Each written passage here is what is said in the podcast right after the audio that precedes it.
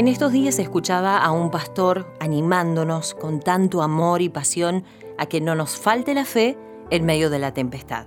¿Por qué? Porque Jesús está en nuestra barca. En la carta a los hebreos se define a la fe, en la nueva versión internacional, como la garantía de lo que se espera, la certeza de lo que no se ve.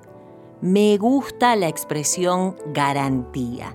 Cuando compramos algo, quizás un tanto costoso, preguntamos al vendedor, ¿tiene garantía? Y al escuchar el sí, tenemos cierta tranquilidad ante la inversión o ante lo desconocido. Por ejemplo, una marca que nunca habíamos adquirido. La garantía es ese documento que nos aseguramos de guardar muy bien ante cualquier desperfecto o mal funcionamiento de algo. Es ese aval legal que tenemos en nuestro poder y así es la fe, la plena seguridad en algo y algo que no veo, pero tengo la certeza de que ocurrirá. Qué loco. Te cuento una historia de un hombre que era un centurión. En la militancia romana era el máximo responsable de una centuria, es decir, una compañía de 100 soldados. Un siervo querido por él se enferma y el centurión pide a Jesús que lo sane.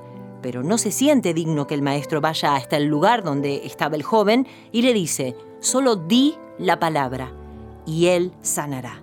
El centurión conocía muy bien el poder de las palabras le explica que cuando él ordena algo a sus soldados, ellos lo cumplen, sin decir mucho más que la orden. Jesús se queda atónito ante tanta fe. El siervo fue sanado. Te invito a que leas la historia completa en Mateo capítulo 8. Ante la tempestad que los discípulos estaban viviendo en el mar, Jesús, con una sola palabra, ordena a las olas que se aplaquen y la tormenta se aplacó, pero me imagino sus ojos cuando les pregunta, hombres de poca fe, ¿por qué tienen tanto miedo?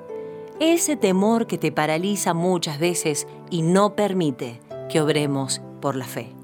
Muchas veces vemos un terreno natural y nos cuesta horrores entender y declarar un plano sobrenatural.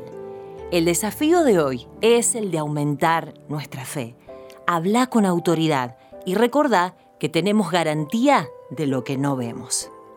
Hablando vida, creyendo en la autoridad que Dios nos dio a través de Jesucristo.